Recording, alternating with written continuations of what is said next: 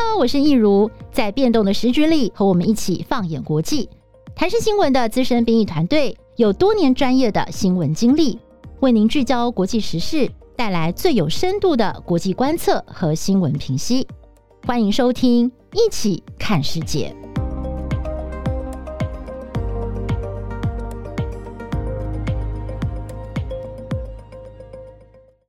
Hello，大家好，欢迎收听《一起看世界》Podcast，我是易如。哇，这个礼拜大家过得如何啊？我们已经连续两个星期呢，跟大家来聊这个乌俄边境的紧张局势。不过呢，到了这个星期，这个情况还是没有缓解，还是非常的紧张，而且整个情势看起来是扑朔迷离哟。哎，不过我们这个礼拜呢，来跟大家换个话题好了，我们来关心一下英国的王室吧。因为在这个星期，最令人震惊的消息就是英国女王伊丽莎白二世她确诊了。啊、女王其实蛮高寿，她已经高龄九十五岁了耶，而且她也是打了三剂疫苗哦，但她仍然发生了突破性感染。不过幸好呢，她。现在是出现感冒的轻微症状，那么白金汉宫说她的状况是很稳定的，女王还是可以执行比较轻松的任务，精神状况也还不错。不过啊，女王确诊新冠病毒的消息一传出，其实英国有很多的民众还是蛮担心的，他们纷纷跑到了女王现在正在休养的温莎堡前面献花致意，希望女王可以早日康复。那么很多人甚至还有点忧心的说啊，他们没有办法想象，如果女王不在了，那么对英国会是多么巨大的损失。不过现在呢，英国小报的报道也是阴谋论满天飞啊。像我最近就上了英国的几个小报去看，哇，我发现就是有一些网友的这个评论哦，其实我觉得还蛮蛮犀利跟毒舌的啦。像是有一些网友就在猜说，因为呢，这个查尔斯王储夫妇啊，他们在二月中。也是陆续的宣布他们确诊了，而且据说查尔斯王储在确诊前几天还有去见过他的妈妈，也就是英国女王。所以有网友呢就在说啦，怀疑啊，这这对夫妻哦，就是故意要把病毒传给女王，想要来谋取王位。不过其实我觉得这样的说法是 蛮黑暗的，因为我个人觉得儿子再怎么样，其实都还是会希望自己的妈妈健健康康，不至于会做这样的事情啦。一定不是故意的。不过，其实女王在去年呐、她失去了她最挚爱的夫婿菲利普亲王之后呢，她的身体状况似乎也没有像以前这么硬朗了。那么，包括她也曾经住院啦，或者是她在接待外宾的时候，诶，有人就发现说她的手上怎么会有这个乌青，就是紫色的这个状况哦。那么，还有就是她最近拄着拐杖见外宾的时候，她好像有跟外宾抱怨说，嗯，她的身子骨就是觉得有点僵。硬啦，就是活动上比较不是像之前的这么的灵活了，那都会让大家觉得有一点点担心哦。那么，女王对于自己百年之后的世代交接，其实也开始做一些预先的规划了。包括她最近有一个比较大的动作，就是她公开的力挺自己的儿媳妇，人称最强小三的卡蜜拉。那么，呃，女王就说啦，希望在她的儿子继承王位之后呢，卡蜜拉也可以被称为王后哦，这些动作其实都是相当的受到关注。而今年刚好呢，也是女王登基七十周年纪念哦，那么她也成了英国历史上有史以来在位最久的一位君主了。英国人又是怎么样来看待这个特别的一年呢？诶，我们首先先请这个国际新闻中心的编译刘仁豪呢，来为我们整理一段最近关于英国王室的时事。好像全世界仍在世的君主当中啊，在位时间最长、最久，而且话题性最多的，无非就是英国女王伊丽莎白二世了。而且今年刚好适逢她登基七十周年哦。一九五二年的时候呢，当时她的父亲啊，乔治六世突然的病逝，伊丽莎白她人还在非洲出访，就被临时叫回英国来即位，当年只有二十五岁。不过要等到隔年的时候呢，才举办了加冕典礼。七十年就这样过去了，女王现在也已经九十五岁了，成为英国在位最久的一位君主哦，超越她的曾曾祖母维多利亚女王的六十三年纪录。因此，英国王室啊就为她举办了白金禧年大庆哦，是英国史上首次，而且在近代史上也只有三位的君主有达标，包括了像是法国国王路易十四，还有中欧国家列支敦斯登亲王约翰二世，以及泰王拉玛九世。现在也多出了一位伊丽莎白二世哦。不过呢，在纪念日当天呐、她是非常低调的，在私人宅邸度过。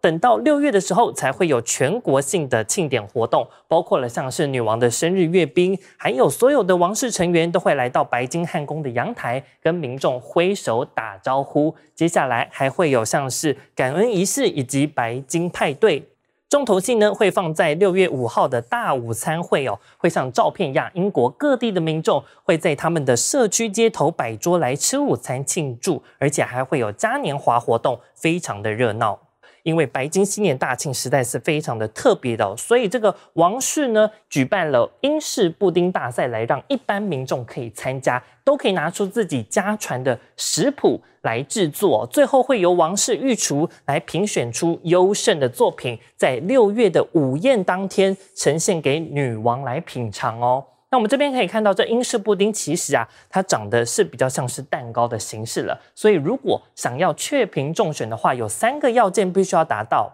第一，你必须要是做成甜品，不可以做成咸的；第二是做法要非常的简单，让家家户户都可以在家模仿；再来就是比较抽象了，必须要适合女王在这个。布丁里头展现出女王的人生故事，还有庆典的欢乐氛围，而且最后胜选的作品啊，很可能就被写进历史里头哦。因为呢，我们来回顾一下，在一九五三年的时候，当时伊丽莎白女王的加冕典礼的款宴菜单上就有这一道的咖喱蛋黄酱佐冷鸡肉，看起来是相当普通，但是因为场合非常的特殊，就被写进历史，还被称作是伊丽莎白女王鸡，或称为加冕鸡哦。那现在英国王室是难得久违的迎来的这种欢乐的氛围哦。为什么会这样说呢？因为呢，其实这几年啊，王室一直处在低气压里头，包括像是二零一九年的时候，女王的二儿子安德鲁王子是深陷性侵风波，遭指控在二十多年前性侵了一名。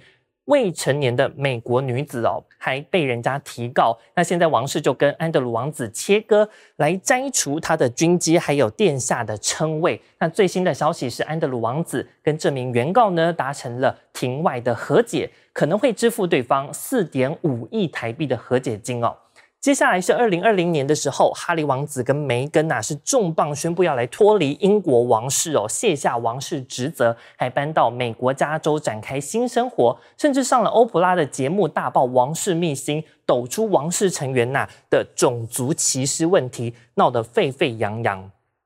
去年的时候呢，菲利普亲王是逝世了，享耆寿九十九岁。那他跟女王是结离长达七十三年，想必对女王来说是相当难受。那女王她本身也已经九十五岁了，所以健康状况是备受关注。去年底开始啊，就陆续看到女王在公开场合拄起了拐杖，令人有点担心，甚至拍到了手部啊是疑似发紫的状况，可能就是血液循环不足的原因。不过呢，女王依旧是在她登基七十周年前夕啊，送给他的媳妇最大的一份礼物哦，就是在声明当中表示，未来他的儿子查尔斯王储如果登基之后呢，妻子卡蜜拉希望他被大家称作是王后，因为卡蜜拉过去啊都被贴上小三的标签，被认为是介入查尔斯王储跟戴安娜王妃之间的第三者。不得英国民心，所以大家认为她可能未来只能被称作是王妃哦。那现在女王首肯的将她扶正，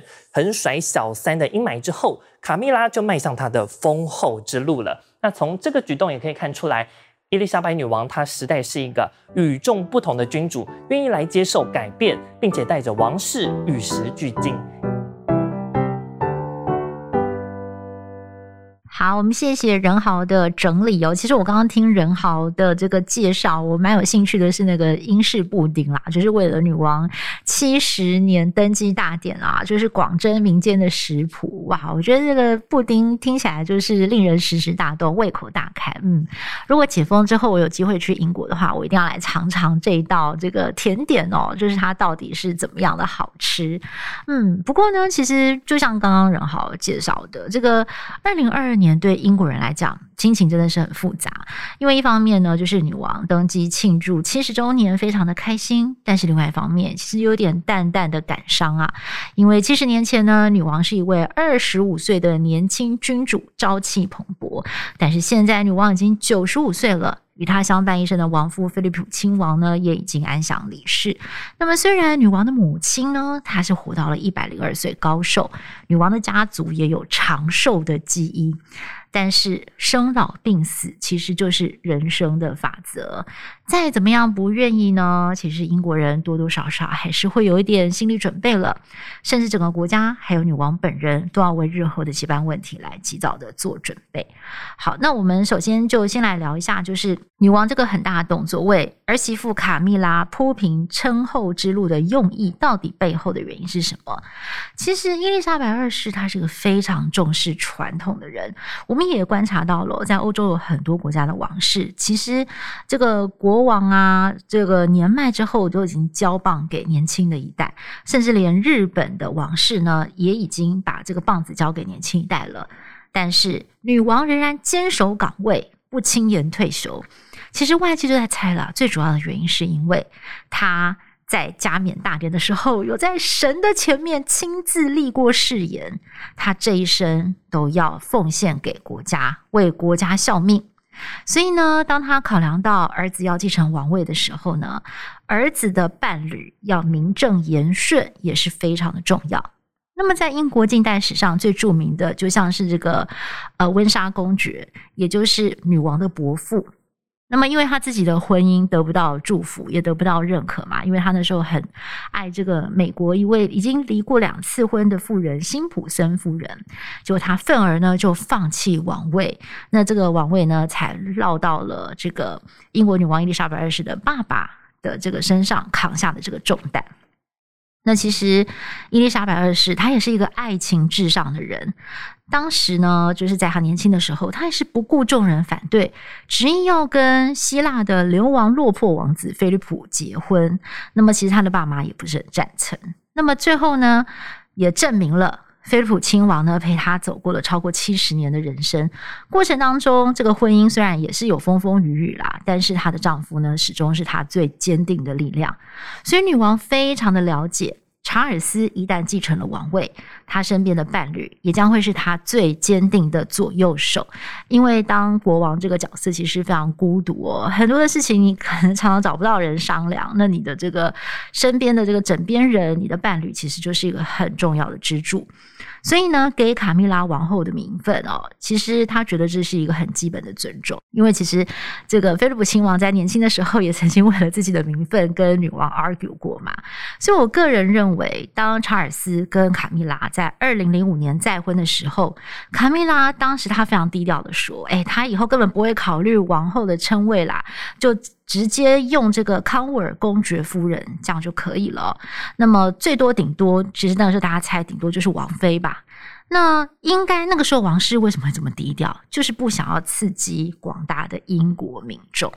毕竟人民实在是太喜欢戴安娜了。那么卡蜜拉呢，又是公认的小三，所以很多人就是责怪卡蜜拉介入了查尔斯的婚姻，导致戴安娜王妃离婚，失去了王室的保护，最后才因为躲不过狗仔队的追逐，命丧巴黎。但其实呢，呃，卡蜜拉才是查尔斯王储的初恋。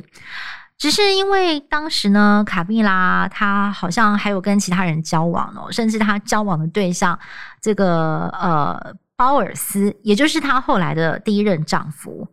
他呢也曾经是女王大女儿安妮公主的情人哦。那这个复杂的情感关系让女王夫妇非常难接受，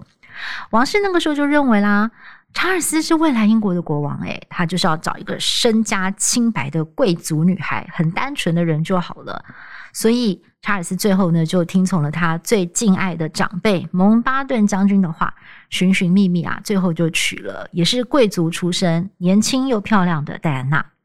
但是呢，查尔斯其实。他的个性就是跟卡蜜拉最契合，包括说他们都很喜欢打马球啊，很喜欢运动，又喜欢聊文学、艺术、历史，又喜欢园艺，个性其实也都呃蛮喜欢接触大自然的。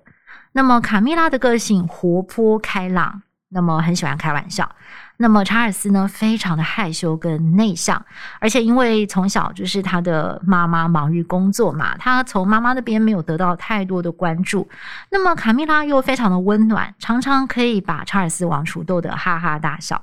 所以查尔斯跟卡米拉在一起的时候，他觉得非常的有安全感。那卡米拉也大查尔斯一岁，他也觉得说，哎，这位女性是非常有智慧的。他碰到什么困难去跟他讲，他常常会给他一些很好的建议。可是呢，查尔斯跟戴安娜王妃之间其实没有什么共同的话题。戴安娜王妃跟查尔斯的年纪又差差了很多嘛，差了十岁以上，所以后来。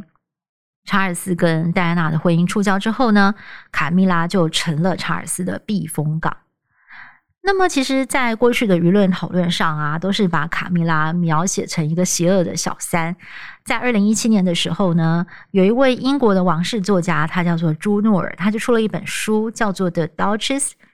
The Untold Story》。那中文翻译就是呃，公爵夫人未说的故事。就是以卡蜜拉为主题，我个人觉得这本书有点是想要帮 卡蜜拉平反啦。那书中呢就揭露了说，其实查尔斯跟戴安娜结婚前跟婚后呢，与卡蜜拉互动的关系，包括说卡蜜拉她根本就没有想要介入查尔斯跟戴妃的婚姻啊。那么卡蜜拉甚至还非常的鼓励查尔斯应该要跟戴妃结婚，早一点定下来。那么书中也解释了，那么让戴妃耿耿于怀的一件事情哦，就是呢，查尔斯在结婚前曾经送给卡蜜拉一条手链，上面有两个人英文名字的缩写哦。那么被戴妃看到了，非常的不开心。但书中就解释了，那其实是查尔斯想要告别单身的一个纪念。不过，其实如果我们呃用同理心来思考，身为太太哦，如果看到你的先生在结婚前还送给他的这个密友一条这样子的手链，其实任谁看到这条手链，应该心里都会非常的不是滋味吧。不过戴妃她到现在过世也非常久了，那么。卡蜜拉跟查尔斯在二零零五年再婚之后，卡蜜拉也是非常低调的扮演好王室的角色，再加上她的个性本来就是非常的善于察言观色，很幽默爽朗，也很好相处。由于她背负小三的骂名实在是太鲜明了，为了要让皇室接受她，卡蜜拉其实也是下了一番功夫，包括她积极的戒烟，找来形象顾问教她怎么穿衣服。重新的打造他的形象，那么民众越是骂他、讨厌他，他就越勇敢的走出王室，去跟人民互动、接触。慢慢的呢，很多接触过他的英国民众啊，对他的印象其实不差，甚至还不错哦，就觉得，诶，他其实还蛮亲切的啦。那么，而且他的个性本来就很平易近人啊，很快就会跟民众打成一片。还有呢，就是媒体常形容卡蜜拉是黑心后母、恶皇后啊。不过呢，他为了要争取威廉还有哈利两兄弟对他的认同，其实他也花了不少心思哦。包括说要彰显这个戴安娜王妃重要地位的一些纪念场合，他绝对不会去抢风头哦。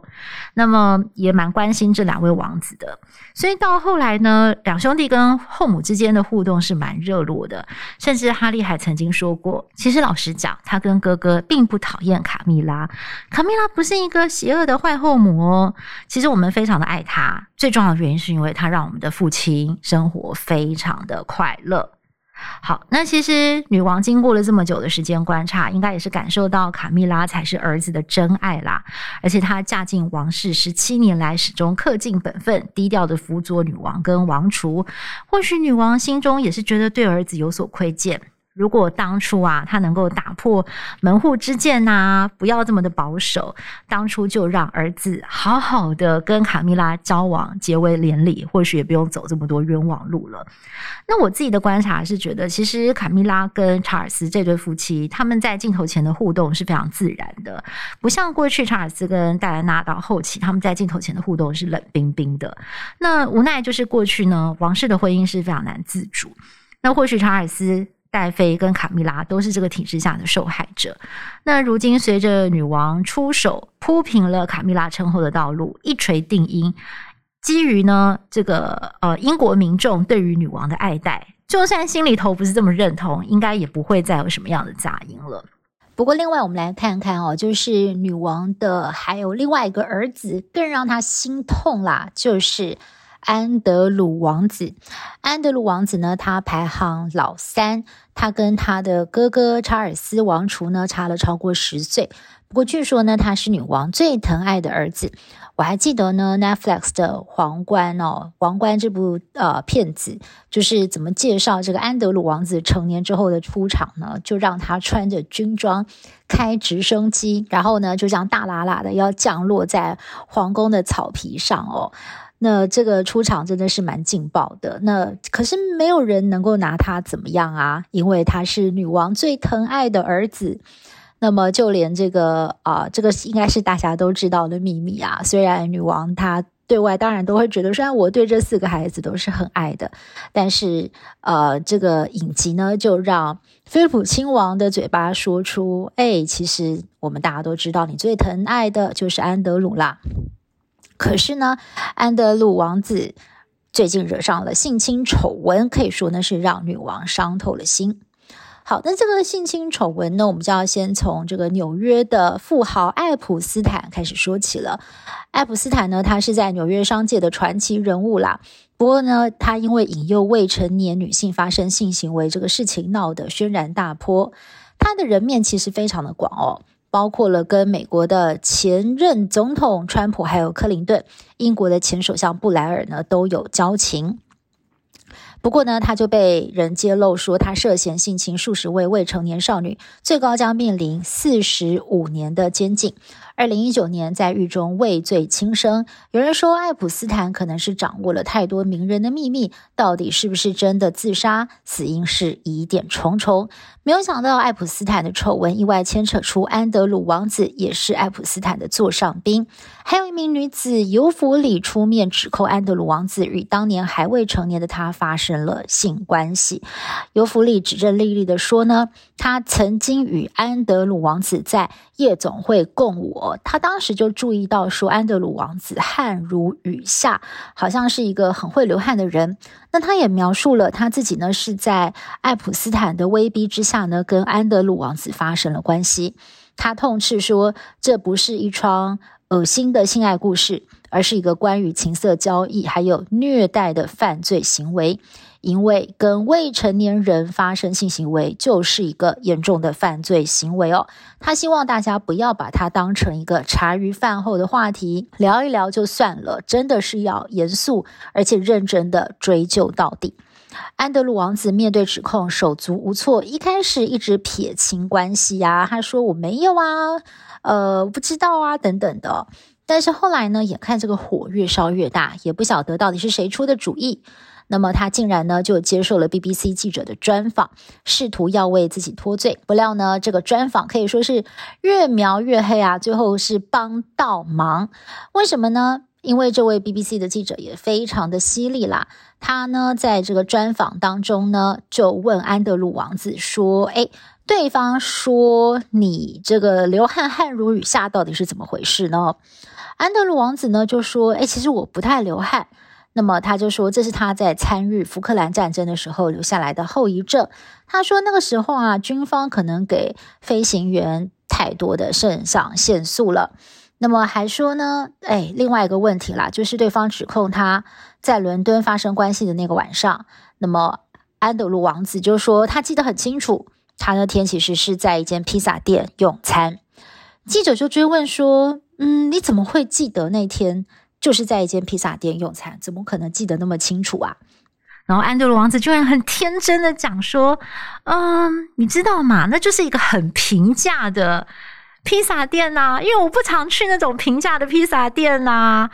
所以我才会记得那么清楚。”哇，你会不会觉得这种回答？一般民众听了真的要昏倒，就会觉得哇，你果然是个王子诶，就我们一般人去吃了披萨店，以前平平常不常去哦，好不容易去了一次，然后我才会记得。这种感觉就好像是有一个公子哥跟你讲说：“哎，我跟你说，我十年前有去过你家隔壁的那个面摊吃过一次面诶。”然后你就问他：“你怎么会记得这种事？”啊，因为我十年来只有去过那一次啊，我平常都去吃那个米其林啊，对不对？我都没有吃过这种庶民小吃。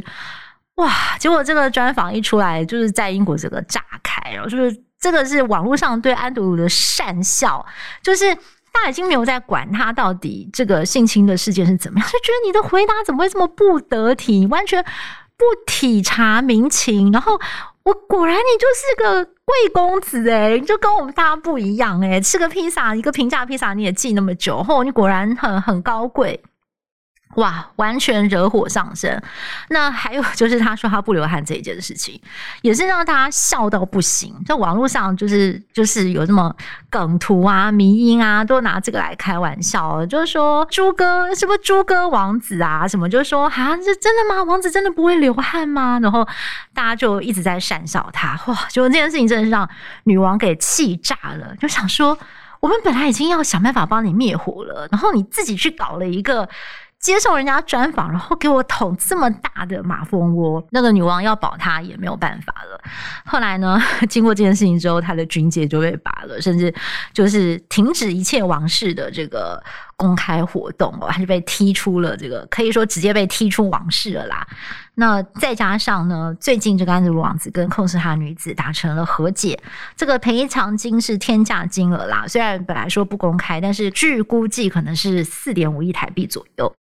那英国的名嘴又呛他说：“哦，如果你真的这么清白，都没有跟人家发生什么样不当的事情，你如果真的没有犯罪的话，你干嘛跟人家庭外和解呢？好像就更坐实了他的确有不当行为的臆测，让他永远都翻不了身啦。恐怕呢，要在这个羞耻当中度过余生啊！这恐怕也是女王晚年心中永远的痛了。”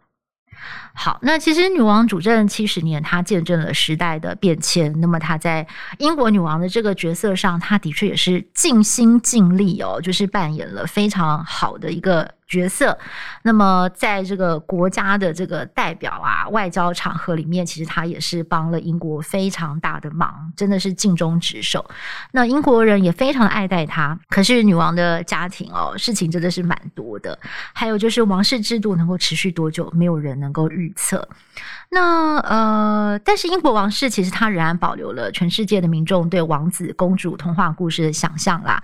但他们也像是一个活在实境剧当中的大家庭。